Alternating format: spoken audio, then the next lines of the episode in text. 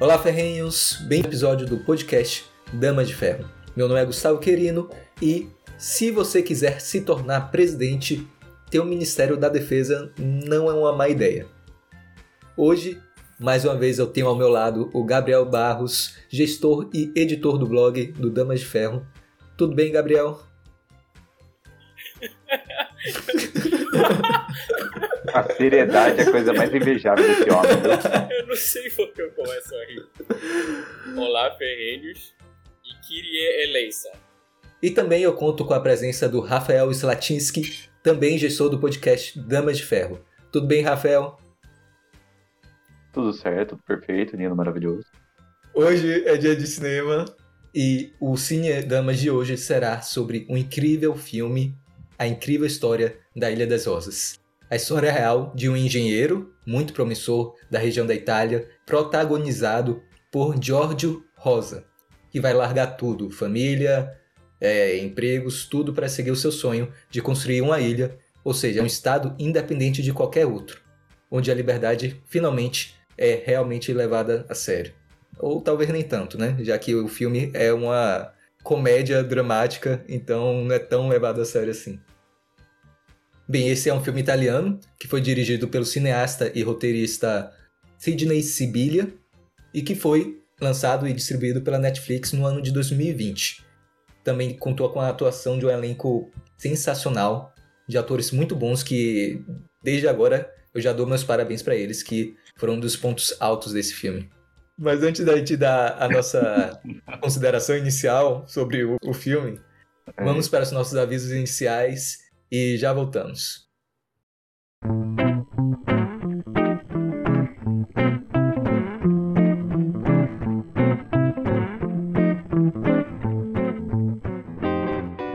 Olá, ferrinhos! Bem-vindos aos nossos recados iniciais. E hoje queremos agradecer mais uma vez a todos vocês que nos apoiaram nessa jornada de liderança, desenvolvimento intelectual e literária o Damas de Ferro está crescendo a cada dia graças a vocês, ouvintes, membros e gestão. Se você quiser nos acompanhar mais de perto, acesse nosso site damasdeferro.com.br e nossas redes sociais, arroba c.damasdeferro e aproveitem esse episódio.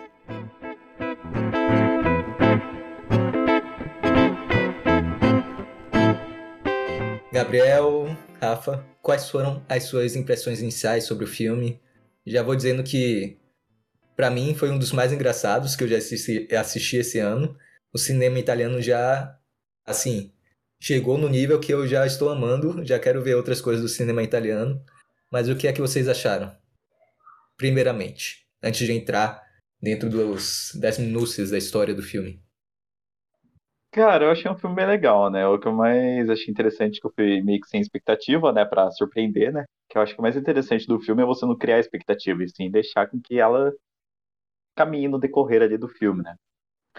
E, bem, eu achei engraçado, na verdade, que o cara parecia meio perdido pra tudo qualquer lado ali, meio louco, né? Já poderia até fazer umas análises ali em cima dele, mas evitei de fazer disso.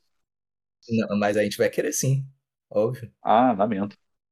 Mas a questão em si, cara, é que eu achei bem interessante. Um, um ator em específico deles que eu gostei bastante, que é aquele Rudy, né? Que ele também, eu já vi um outro filme que ele tinha feito, que é o Jojo Rabbit. Não sei se já ouviu falar desse filme. Então, esse cara aí em específico, eu acho ele bem icônico, porque ele tem uma cara de, tipo, um bêbado aleatório que simplesmente adora sacanear as coisas. Que, que provavelmente parte... ele era, né? O que em certa parte ele tentava, né? Também não vou condenar, não vou crucificar a pessoa como um todo, porque é uma pessoa de bom coração no final. É, eu achei muito interessante, eu acho muito legal a forma como eles trabalham o humor no filme, porque não é um filme. O filme em si não é uma piada, porque tem vários filmes que eles vão lá, eles utilizam humor etc. Só que você não leva o filme a sério. E você tem como fazer isso, porque a história em si é muito interessante. E eu acho que o que tem mais eu gosto de história que é baseada em, em, em, fatos reais, que no caso não tem nem aspas, que foi baseado em, em algo que aconteceu. Porque você fica sempre pensando, porque quando você vai ver um filme normalmente, uma ficção, etc., você fica, ah, tá, beleza, isso daí é falso, isso daí não é real, ok, legal. Mas como é um filme real, você fica, hum, mas como é que será que foi que realmente aconteceu? Eu acho que esse tipo de coisa é, é muito rico. Eu acho que o filme ele trabalha bem nessa questão de fazer com que a gente tenha a capacidade de imaginar a situação real, mesmo que seja só um filme. E é interessante esse tipo de coisa porque meio que faz o que o documentário deveria fazer, só que de uma forma muito mais divertida. Apesar de eu gostar bastante de documentário também. Ah, cara, documentário é interessante, né? Mas é que, por exemplo, o filme ele cria um pouquinho do romance ali, né? Nem sei se, por exemplo, da onde que ele tirou a ideia de formar a ilha, né? Foi propriamente da. Não vou dar muitos spoilers ali do filme, né? Mas da onde que ele tirou, né? A ideia Alguns, acho que dá, acho que dá. Esse dá, isso é no início. É, no início, né? Que o cara tá no meio ali do negócio de corrida de moto e olha pro negócio que é um. pra tirar petróleo, né? Aquelas petrolíferas lá. E olhou, ah, vou criar uma ilha ali, né? né? O propósito dele era antes, né? Que é por causa da mulher, né? Que ele gosta. Mas eu não sei se necessariamente ele teve essa ideia por causa que ele viu um cartaz, né? Seria interessante. É, eu acho. Não sei. É, como é um. Justamente, voltando pro ponto do, do mundo real. Porque é interessante que, por ser um filme, eles vão construir um roteiro. Tem outros filmes que vão fazer a mesma coisa, né? Tipo o filme do. Normalmente essas biografias de artistas, como a do Fred Mercury ou a do, John, do Elton John, que eles vão construir uma narrativa que fica muito mais bonita e que provavelmente na vida real foi algo muito mais. Ah, tive uma ideia.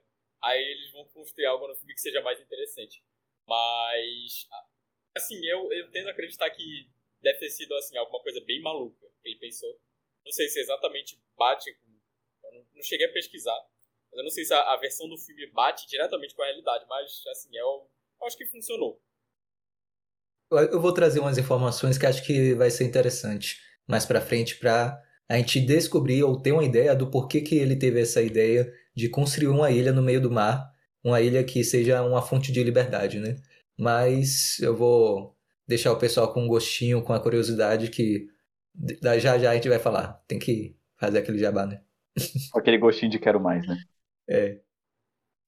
Então, como eu já falei no início do episódio, o filme ele começa nos apresentando o Giorgio Rosa, ou Giorgio Rosa, como seria o sotaque no filme, que é um engenheiro tido como um gênio recém-formado, né, na engenharia, mas que é um pouco maluco. E por ser meio maluco, ele tem algumas ideias que ninguém nunca pensou antes, mas que não são exatamente muito convencionais, e isso é apresentado desde o primeiro momento, né, em que ele aparece com um carro que ele mesmo construiu.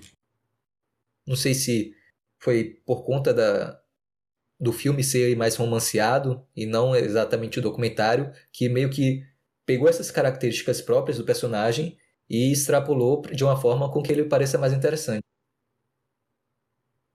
É, eu tendo, eu tendo a pensar dessa, pensar dessa forma. Eu sempre acho que quando o filme ele vai tratar de algo que foi real, ele tende a dar uma valorizada, ficar mais legal na narrativa. Mas eu, assim, o, o fato objetivo é que ele com certeza é um cara muito doido, porque a ideia que ele teve por si só já não é algo que uma pessoa normal ia pensar. Ah, acho que vou construir uma ilha no meio do, do mar. Mas eu acredito que o filme tenha assim dado deve ter dado uma valorizada, porque não é possível que, que as coisas. Na realidade, as coisas não funcionam tão encaixadas assim como um filme faz parecer. Então eu, eu fico nesse tipo de pensamento. Bem, depois de mostrar as aventuras do Giorgio como engenheiro, é, um dos temas que apresenta bastante no filme é o seu affair amoroso, né, com a professora de Direito Internacional, Gabriela, que ela é uma professora que, na verdade, é um dos personagens que eu achei bem interessante até, porque um dos discursos iniciais do filme, depois da gente ter o protagonista apresentado, o affair amoroso apresentado, é um discurso dela, que na verdade vai basear todo o filme a partir desse discurso, que é aquele discurso em que ela está de frente para uma classe de direito e mostrando a diferença do direito positivo para o direito negativo, né? Onde o direito positivo está relacionado com a obediência das leis criadas pelo legislativo e o direito negativo com as leis naturais, né? Aquelas leis que são universais a todo ser humano. que é, são universais a todo indivíduo, que mostram o que é justo, o que é certo, o que é bom, independente da nacionalidade da pessoa, independente da legislação local. E o exemplo que ela utilizou foi o dos nazistas, né? Em que nós já é, estudamos um pouco de Hannah Arendt aqui no clube, mas ela utilizou uma outra obra de Hannah Arendt, pelo menos o exemplo, né? Que foi uh, o Eichmann em Jerusalém, em que um oficial nazista está em julgamento e um de seus argumentos para que ele fosse, não sei se é absolvido, mas pelo menos não fosse morto, é que ele só estava cumprindo as ordens. Ele só estava cumprindo aquela lei, daquele, lei, daquela legislação, daquele direito positivo. E, Porque foi muito aprofundado na psicologia depois sobre esse argumento deles. Isso. E aí a gente se questiona, né? Será que existe essa lei natural? Será que existe esse o que é bom, o que é justo, é, que está separado das leis do direito positivo? E é isso que o filme vai tratar ao longo do, de todo o seu tempo de tela, né? Não só isso, mas ele vai a história em si, na verdade, não, não é nem tanto a questão do filme, mas a, a história ela ela acaba levando a discussão do direito positivo versus direito natural, que é uma discussão assim bem velha já e existe no campo tanto da filosofia do direito quanto da filosofia mesmo, a questão de que e aí as leis naturais elas existem e por que que elas são melhores ou piores do que as leis positivas. E eu acho que o filme ele dá várias várias assim dicas da tanto da hipocrisia do Estado, com a questão da, da aplicação de várias leis, quanto a questão de, de como o Estado ele subverte a natureza dos indivíduos, sabe? De que tem certas coisas que simplesmente não existem porque o Estado se meter e ele se mete. E é bizarro que essa história ocorreu nos anos 60, se eu não me engano. É, foi no século 20 e assim, antes da, da década de 70, 80, etc. E que o Estado era consideravelmente menor. E ainda assim, quando a gente vê o, o esse filme, a gente é, é muito claro a questão da total arbitrariedade do Estado, que simplesmente, no fim das contas, as coisas acontecem porque o Estado quer. E é basicamente isso. Não tem uma, uma dedução lógica das coisas ou uma natureza das coisas. É simplesmente, olha, o Estado quer e é isso, acabou. Ah, por quê? Porque sim. Então, eu acho que é um... Isso é muito interessante, que o filme ele não é um filme, digamos assim, filosófico ou coisa do tipo, mas ele levanta esses questionamentos e fica bem claro assim na narrativa do filme essa, essa tensão entre o direito natural e o direito positivo. Eu acho até que ele dá uma brecha, uma brecha bem pequena sobre um pouco da natureza do porquê que o Estado, o Estado assim como não só como entidade, mas como indivíduos que vão agir dentro da máquina pública para tentar explicar isso. Mas, por exemplo, tem uma parte está eu acho que está muito relacionado com o desejo dos entes que participam dentro do Estado de permanecer no poder e perpetuar seu poder e não perder nenhum tipo de, de área, de território, do que qualquer outra coisa. Isso aí tem uma, até uma cena muito interessante que é logo quando eles vão construir, quando eles terminam de construir uh, a plataforma, né, a Ilha das Rosas, isso acontece. Que seria aquela cena do rádio, né? Mas que aí a gente fala depois. Mas não sei se isso foi só eu que eu percebi ou se vocês também perceberam. Que existe, que eles colocam assim algo bem sutil da natureza do Estado. O que eu achei engraçado, na verdade, que não era nem sobre perder terreno do Estado em si, né? E os caras estavam em água internacional, né? Só que sim da onde que surgiu esses caras. Então, por exemplo, eles eram italianos, então era, tipo, entre aspas, responsabilidade dos italianos de arrumarem isso. Né? Porque não era um empecilho, de fato, até as Nações Unidas começarem a reclamar, olha, tem uns italianos que criaram alguma coisa ali no meio do mar. Né? Então, como que eu posso te dizer? O problema não é perder, e sim, na verdade, ah, criou um conflito aqui onde está fugindo do controle do Estado. Né? Está muito relacionado com a soberania do Estado, né? Sim. Não só com um tipo de ameaça. Esse cara está perto de mim e ele está é, ameaçando minha soberania quase como se fosse um tipo de ferimento ao ego do, do Estado, é, algo assim. É, eu, eu vejo dessa forma também que esse ponto que o Rafael puxou é, é bem interessante, do o Estado contra a autonomia do indivíduo. No sentido de que é, quando o, indivíduo ele se demonstra independente do Estado, no caso, a, a, o que o filme mostra muito claro é que o Estado não gosta muito. Mas o que é interessante, na verdade, né? Nada mais nada menos, o Estado é formado por pessoas. Só que aquelas pessoas ali querem manter o controle daquilo de alguma forma, né? Então tem um cara lá, né? Agora esqueci qual era o ministro dele, né? Especificamente. Mas. Ministro de, do interior, né? Dos interiores.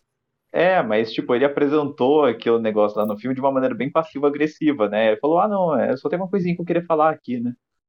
Daí falou, ah, mas não é nada demais, assim, relaxa, eu posso te falar outra semana.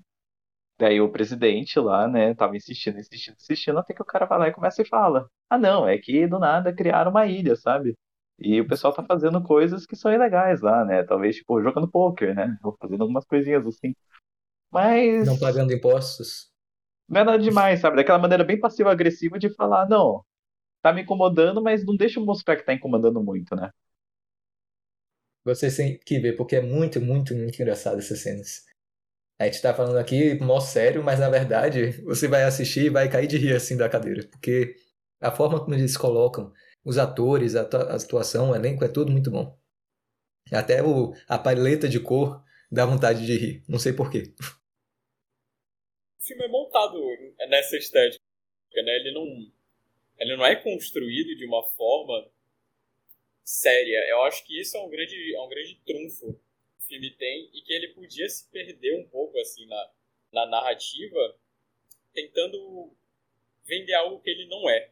Mas eu acho que a própria forma como o filme é construído é algo bem assim, bem tranquilo. Apesar de toda essa, essa discussão que a gente está tendo, é um daqueles filmes que você dá play e assiste assim, normal e, e, e acha legal. Que no fim é, é só uma boa história mesmo. Sim. O decorrer inteiro do filme é de uma maneira bem smooth, né? É bem suave. É. Então vai passando assim, ah não, tá acontecendo detalhes ali, mas não é nada muito impactante, não é nada muito pesado, né? Até, na verdade, a classificação de idade dela é 12 anos, né, do filme. Então é uma coisa bem suave que se passa ali ao longo. Por mais que o tema seja a eliminação de. Autonomia, eu ia falar né? um estado, é. Por mais que o tema. Autonomia autonomia do, do indivíduo, basicamente. É. Eu não sei porquê, mas me, me remete bem àquele negócio medieval, né? Então, tipo, ah, existe uma nação aqui, eu tenho que destruir ela ou me apropriar dela de alguma forma. Né? Que na época medieval era vira e mexe ali um reino conquistando outro reino, né? Tem que até na paz perpétua lá de Kant fica falando justamente sobre essa parte, né? Que daí é a forma de que você consegue adquirir alguma área que é justamente de outras pessoas, ou por herança, ou por guerra, né, ou por compra, né? Então, é bem nessa questão conflituosa ali de tipo, ah, não, a gente tem que se apoderar daquilo de alguma forma, destruindo ou pegando ele pra gente. Isso que você falou é exatamente assim. É todo. É o que você já imagina que vai acontecer quando você vê isso intuitivamente, quando você vê ele construindo a, a, a ilha, você fala, não, pera, isso vai dar ruim. Não tem como. O que é meio bizarro, porque teoria, e teoria assim, na prática também, ele não fez nada de demais e nada de errado. Só que é aquela coisa, o, o Estado ele acaba indo contra a autonomia do indivíduo e é algo que você fica meio pensando, mas por quê? E eu acho muito legal que mostra a, a questão da integridade da ação. Mais ou menos assim, ele sabe que ele está indo contra todo mundo, ele sabe que ele tá. ele vai arranjar problema, e ele faz e mantém a. Ele mantém a, a, a ideia dele até o fim. Eu acho isso muito legal né, na questão da integridade do, do Giorgio, do Giorgio Rosa. Eu acho muito legal que bate a. dá aquela. vamos dizer assim, aquela inspiração tipo, nossa, É isso aí. Porra, gostei. É, eu acho que o mais interessante, na verdade, é o fato de documentar isso em si, né? Porque, por exemplo, existia nessa ilha, existe na internet, só que daí um filme é uma maneira muito melhor de você conseguir disseminar essa ideia, né? De você conseguir fazer com que essa sementinha aqui de fato vire uma flor ali e consegue se propagar, né? Porque, por exemplo, eu não sabia da existência dessa ilha até ver o filme. Até, na verdade, a gente pegar ali, ah, não, o tema do filme vai ser. O tema, né, do Cine Danos vai ser justamente sobre esse filme. Eu não sabia nada sobre a existência dela, né? Isso que eu acho interessante, é. né? O pessoal pode estar meio perdido, né? Porque a gente não falou exatamente o que é essa ilha. Então, só para voltar um pouco para a história do filme, a gente já falou que existe um, esse engenheiro recém-formado, que é o Giorgio Rosa, que ele teve uma ideia maluca a partir de algumas questões, algumas situações que a gente não vai dar muito spoiler, de criar uma ilha fora da jurisprudência da Itália, então fora do território da Itália. E para isso acontecer, como é que seria? Seria basicamente no meio do mar, a 500 metros da, daquela faixa marítima que é a região da Itália, que são 10 quilômetros mais 500 metros. Então ele pega, para isso ele tem que ser louco primeiro, né? Ou um gênio, isso a gente só vai saber depois. vai chamar amigos que ele precisa, então ele chamou o amigo dele que tem um certo, uma certa condição, porque pelo que eu entendi, ele é filho de um cara grande da máfia italiana. Então ele pega esse seu amigo que também é engenheiro, vai para o meio do mar com uns alguns pilares de, de aço, conseguem desenvolver uma forma com que eles consigam construir essa plataforma no meio do mar e assim eles criam um meio que é literalmente uma plataforma de concreto com base de aço no mar. E isso se chama ilha, e isso eles deram o nome de Ilha das Rosas.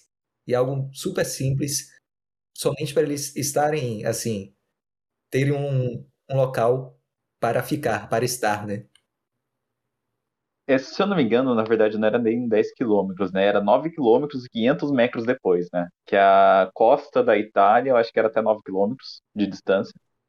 Daí eles falaram, não, a gente vai colocar 9 km e 500 metros, né? Que até, inclusive, né, a criação dessa ilha foi o motivo, né, das Nações Unidas depois alterar a costa marítima de todos os países do mundo para de 6 a 12 quilômetros de distância. É, 6 a 12 milhas marítimas. É, milhas marítimas, isso.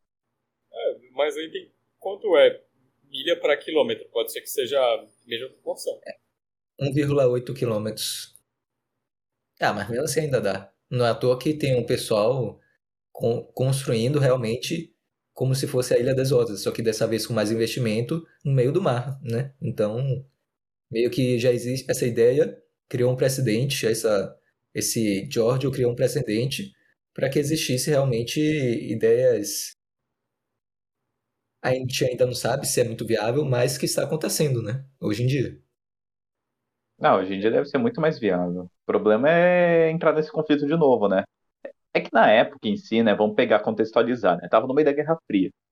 Então, tipo, qualquer coisa ali que consegue fazer uma afronta já tá muito bipartido ali o mundo, né? Então, o problema em si que uma coisa assim, independente, pode criar é um conflito sem precedentes, eu imagino. Que qualquer coisa Isso. ali era uma crise, né? Tinha até citado a crise de mísseis de Cuba no filme também, né? Tanto que um dos primeiros conflitos que são apresentados no filme são dois guardas que aparecem lá no meio, em frente à ilha, eles sem saber o que aquilo era, só viam uma plataforma, e eles perguntaram: Ah, mas vocês estão dentro. É, vocês estão na Itália, o que, é que vocês estão fazendo aí? Eles disseram: Não, a gente não está na Itália, não, a gente está a 500 metros depois da costa. É, é. E eles perguntaram: Tá, mas vocês têm rádio aí? Aí eles: Não, a gente não tem rádio, não. Aí os guardas: Ah, então tá tranquilo. só porque não tem rádio, que provavelmente eles estavam preocupados com comunicação com, com outros países inimigos, né? Ou então só porque a legislação não permitia, eles não. Tanto faz se os caras estavam ali ou não. Então, para vocês verem como que a mente está tão limitada na caixinha da lei positiva que eles. Ou então limitada a questão da, de um possível conflito, né? Com outros países, e aquela seria um tipo de base que eles Ah, não tem rádio, tá tranquilo. Essa questão do contexto histórico é realmente importante, porque é meio bizarro você é, parar para pensar assim, que tem uma base. Base não, mas você tem é, o equivalente a uma base no meio do mar, em águas internacionais. É tipo, tá, mas quem que é isso? Porque esses era basicamente o conflito eterno da Guerra Fria. De quem, quem são esses caras? Eles são russos ou são americanos ou aliados, enfim. E é uma, é uma questão muito interessante. Aí o que você falou, voltando um pouco da questão do precedente que abriu, né? Porque hoje em dia seria totalmente diferente esse tipo de, de caso. Porque hoje em dia tem um negócio chamado mídias sociais. Você faz toda uma cobertura, tanto da imprensa quanto você pode abrir um, sei lá, um TikTok, você pode fazer um, um uma série de, de, sei lá, perfis, de influência. É, é um monte de coisa bizarra. Inclusive me lembra um pouco daqueles festivais que ocorrem em ilhas privadas, que eles meio que sobrevivem com isso. Não sobrevivem com isso, mas eles têm uma forte presença disso. Seria interessante você ter, assim, esse uma Ilha das Rosas 2.0, assim, de fato, hoje em dia para ver o que queria acontecer, até para reacender essa discussão. É, se eu não me engano, existe, só que eu esqueci o nome, que é uma ilha. Não é uma ilha, são vários barcos que meio que se juntaram, que é meio criados por pessoas com viés mais libertário, que estão fazendo algo parecido com isso. Mas eu não sei como é que anda, eu não me lembro o nome, mas eu sei que já tem gente que está querendo criar algo parecido com isso. E que está andando até agora, né? Vamos Não. ver nos próximos capítulos. Sim, é, a questão é ter grana para fazer isso, porque até adoraria fazer também, né? Uma novidade está no ar. O clube de leitura do Damas de Ferro finalizou a leitura do livro Origens do Totalitarismo e já vai começar a leitura do próximo livro da autora Deidre McCloskey, Why Liberalism Works. Este é um livro 100% traduzido por nossa equipe do Traduzindo a Liberdade, então, se você quiser saber mais e ter acesso ao livro, além de discutir mensalmente as ideias que a autora traz, entre no nosso site damasdeferro.com.br e participe de nosso clube. Te esperamos lá!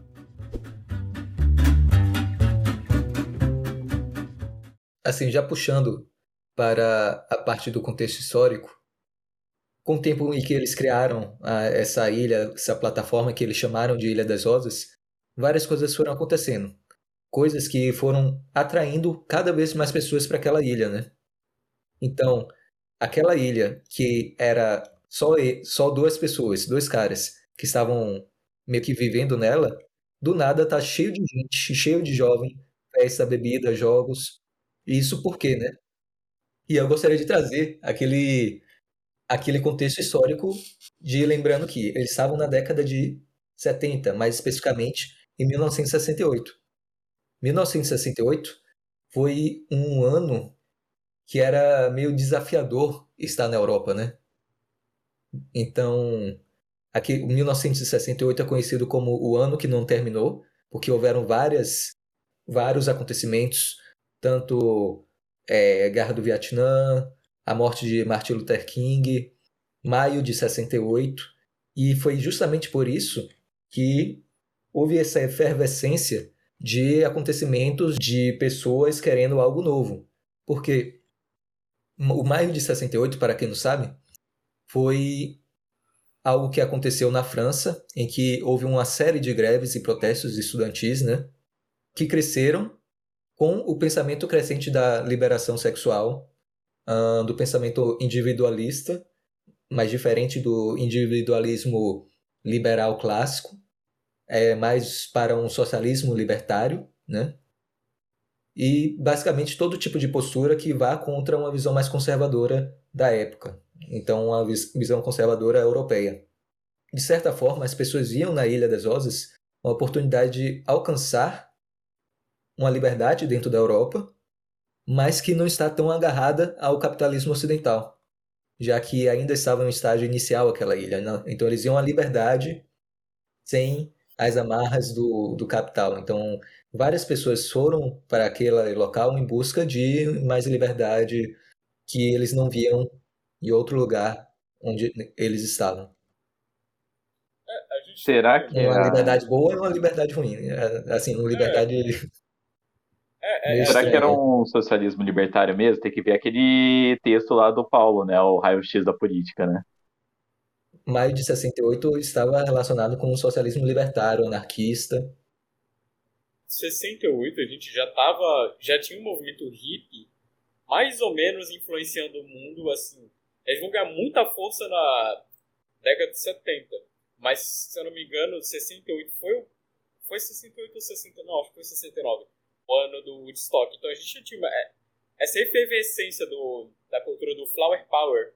E é interessante para a Europa, porque a- os Estados Unidos, eles viveram essa época dentro dessa vertente cultural do flower power, do que é basicamente a cultura hippie, que foi basicamente pegada de drogas, LSD, sexo, drogas e rock and roll, basicamente.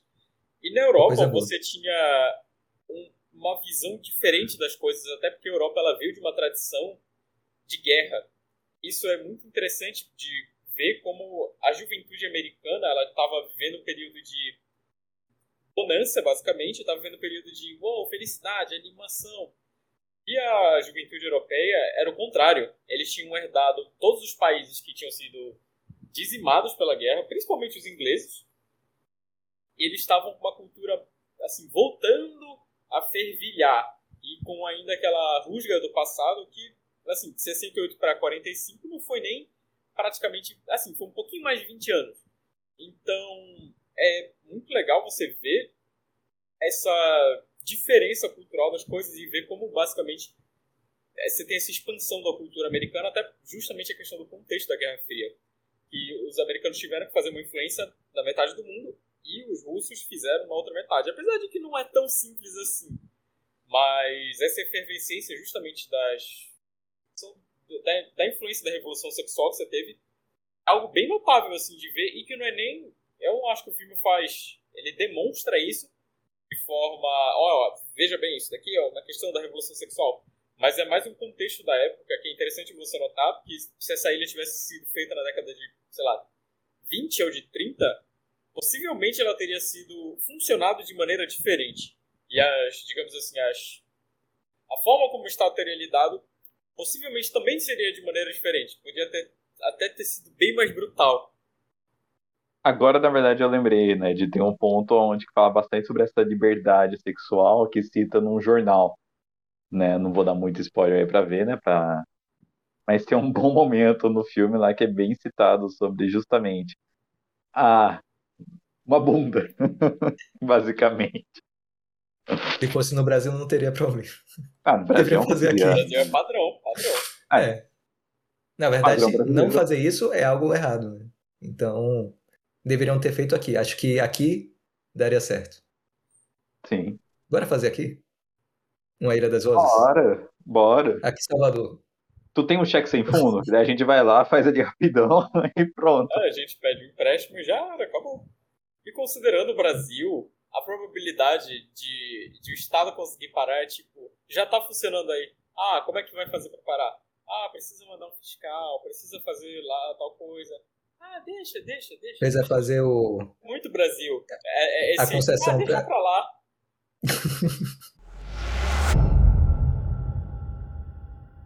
Já voltando, uma parte que a gente tinha falado antes era a questão do, do porquê que o do governo está meio que incomodado com aquela ilha, né? E teve uma parte do filme que deixou mais do que claro, pelo menos para mim, o objetivo do governo italiano. E geral, né?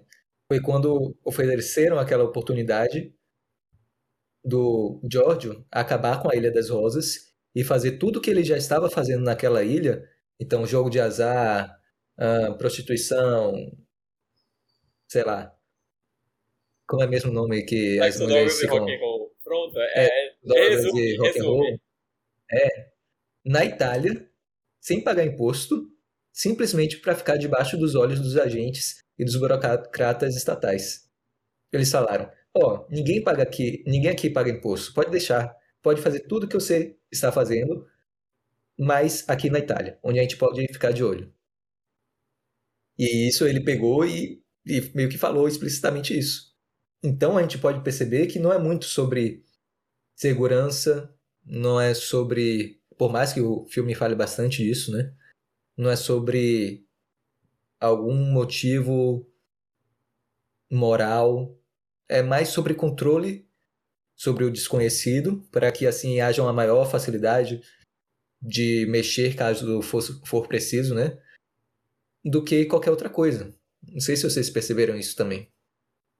Assim, eu acho que, que isso é até bem claro no filme. Que o problema do governo italiano não é nem uma questão de. Ah, será que eles vão fazer alguma besteira? É mais uma questão de a gente não tem controle sobre isso. Eu acho que é o grande ponto do filme. E é, é até interessante, porque você vê que não é nem necessariamente uma questão pessoal pro, pro, pros governantes em si. Eles não ligam até o momento que ele fala, eu não vou é, me submeter a vocês. Aí vira uma questão pessoal. Então, vira uma questão de, ah, não vai? Beleza, então. Agora que a gente vai querer, é, vai querer te pegar. Então, eu acho que isso é, é assim, bem forte no filme. A ideia do governo é, italiano é uma questão de se a gente não controla, não pode existir. É, eu acho que na verdade depende muito da forma que ele abordaria, né? Então, por exemplo, né, ao invés de ele falar, não, não vamos submeter vocês, ele falar, que tudo, até paz, não é nada, né? Começava ali enrolando, daí beleza, daí ficava tudo aqui. Né, que da mesma forma que existe o jeitinho brasileiro, existe o jeitinho italiano também. Não esqueça disso. Ainda mais naquela época. Ainda mais naquela época. No geral é isso, gente. Eu é, não quero dar muitos spoilers sobre o que vai acontecer no final, mas o filme ele basicamente está falando sobre a questão da possibilidade de se criar um novo estado moderno em um molde que ninguém nunca viu antes. Fala sobre a criatividade e o ímpeto de um indivíduo que quer mudar o mundo de alguma forma, tanto que várias vezes está falando: o que você quer fazer? E aí ele responde: quero mudar o mundo. Ou pelo menos tentar. Bem, eu acho um, pouco petulante da, da parte dele, mas eu acho que se ele se propõe a isso, se ele não for machucar ninguém, né? Se ele não for uh, agredir ninguém, por que não tentar? E acho que esse filme fala muito sobre essa questão do espírito empreendedor, do espírito de agir conforme a sua, a sua vontade, sem agredir os outros e buscar uma liberdade que não que algumas pessoas querem, mas não conseguem encontrar em outro lugar. Então, é um modo também de escape de, de certas amarras que vão estão incomodando bastante ele. Então, acho que o filme também é sobre tudo isso. E é sobre isso. É sobre isso. E apenas isso ou tem mais alguma coisa? Cara, eu acho que se ninguém faz isso, ninguém é, nunca acontecerá. Então sempre tem que ter aquele cara da costa larga pra tomar todos os tiros pela gente. Sabe? Então sempre tem que ter o cara que dá o pontapé, que pode se ferrar ou dar tudo certo ali, mas eu acho que é importante sempre ter quem dá esse start inicial. O filme ele deixa, deixa claro uma questão: o Estado não se importa com você, a não ser que você seja independente dele. Basicamente é isso. Perfeito. E para finalizar, vocês têm algum outro filme parecido, algum material, algum livro que você acham que vai casar bem com, com esse filme que a gente viu? Eu tenho um, mas eu acho que é mais o conselho para as próximas pessoas que forem tentar essa ideia do que qualquer outra coisa, que é da produção é, da produção da segurança é, Molinari. É, é esse nome. E basicamente fala sobre. Ah, existe a possibilidade, teoricamente, segundo ele, né? Da produção de segurança, tanto interno quanto externo. E também tem aquele outro livro, né? O Mito da Defesa Nacional. Então, para vocês que querem fazer isso, por favor, criem um Ministério da Defesa, ou então contrate alguma empresa para proteger sua área, sua região. Ministério da Defesa ANCAP. Eu acho que a recomendação que eu deixo é Don't Tread on Me, do Metallica, que basicamente podia ser a trilha sonora do filme. Inclusive, a última trilha sonora fala bastante sobre liberdade, sobre É, alguma coisa assim, né? Eu não me lembro exatamente qual é o nome, mas acho que tem relação com, com a ideia do filme.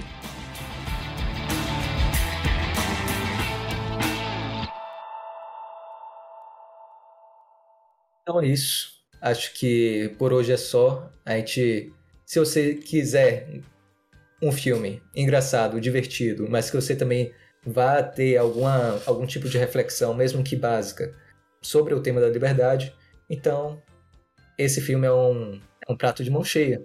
Guri, é aquele pratão de pedreiro para você. Se você quer ver aquele filme ali top, ali maravilhoso, assim, que daí, tipo, puta, gostosinho de ver, que vai propor algo a mais ali, é um pratinho de pedreiro aquilo.